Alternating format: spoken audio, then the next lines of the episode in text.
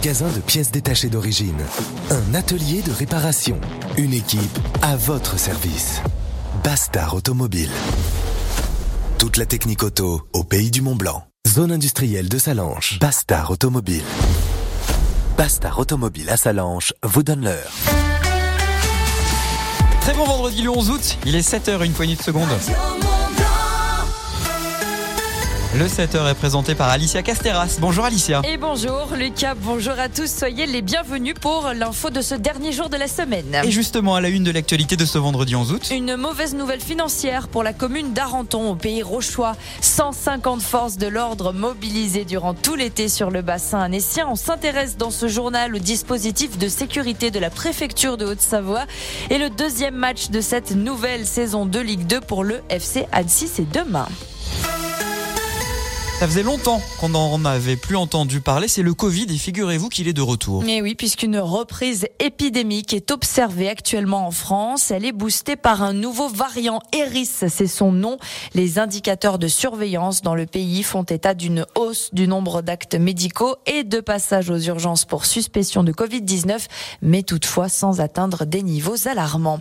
En Alsace, l'enquête se poursuit et on apprend que le gîte qui s'est enflammé causant la mort de 11 personnes n'est n'était pas déclaré en mairie. Il n'avait pas non plus les autorisations nécessaires pour exercer et accueillir du public. Une fuite de gaz en vallée de l'Arvière. Sur la commune de Marigné, suite à des travaux dans une maison qui a été évacuée aux alentours de 17 heures, la circulation a également été coupée dans le secteur concerné pendant plus d'une heure, mais il n'y a pas eu de blessés.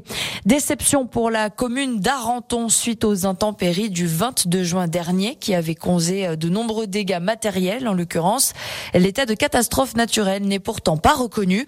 La commune a partagé l'info sur ses réseaux sociaux et elle précise que la demande adressée au service de la préfecture a été refusée au motif que cette reconnaissance de l'état de catastrophe naturelle pour vent cyclonique n'est pas recevable en France métropolitaine, mais uniquement dans les territoires d'outre-mer. Alors que la saison estivale bat son plein, la préfecture de Haute-Savoie veut renforcer la sécurité sur le bassin annécien. Oui, parce que comme chaque été, les visiteurs sont très nombreux aux abords du lac d'Annecy ainsi qu'en en centre-ville. Alors pour assurer la protection de tous, la préfecture a décidé de mettre en place un dispositif très important en lien avec la police et la gendarmerie. Plusieurs brigades ont donc été dépêchées et la commandante de la gendarmerie d'Annecy, Marlène Gillet, nous détaille le rôle de chaque groupe.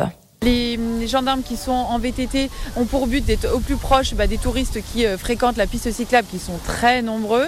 Évidemment, sur le lac, le but c'est de rappeler euh, des mesures euh, élémentaires de sécurité telles que le port du gilet de sauvetage, par exemple quand on fait du paddle, bien respecter les zones aussi de navigation pour que chacun puisse profiter de la meilleure des manières de ce magnifique endroit. Et je rajoute que le poste à cheval, lui, nous permet d'avoir une hauteur de vue, évidemment, et puis un capital euh, proximité, sympathie avec la population et avec aussi nos touristes qui, euh, pour en grande partie, sont des gens euh, qui viennent profiter de, ce bel environnement. Donc c'est important aussi qu'on soit dans cet échange sympathique avec les touristes.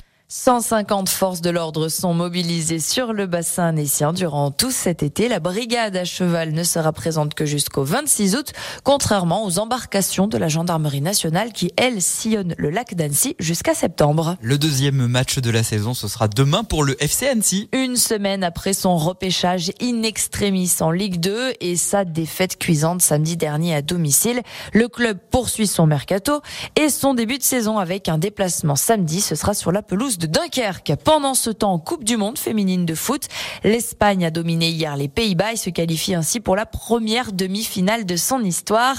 Nos Bleus joueront leur quart chez les Australiennes. Ça se passera demain matin.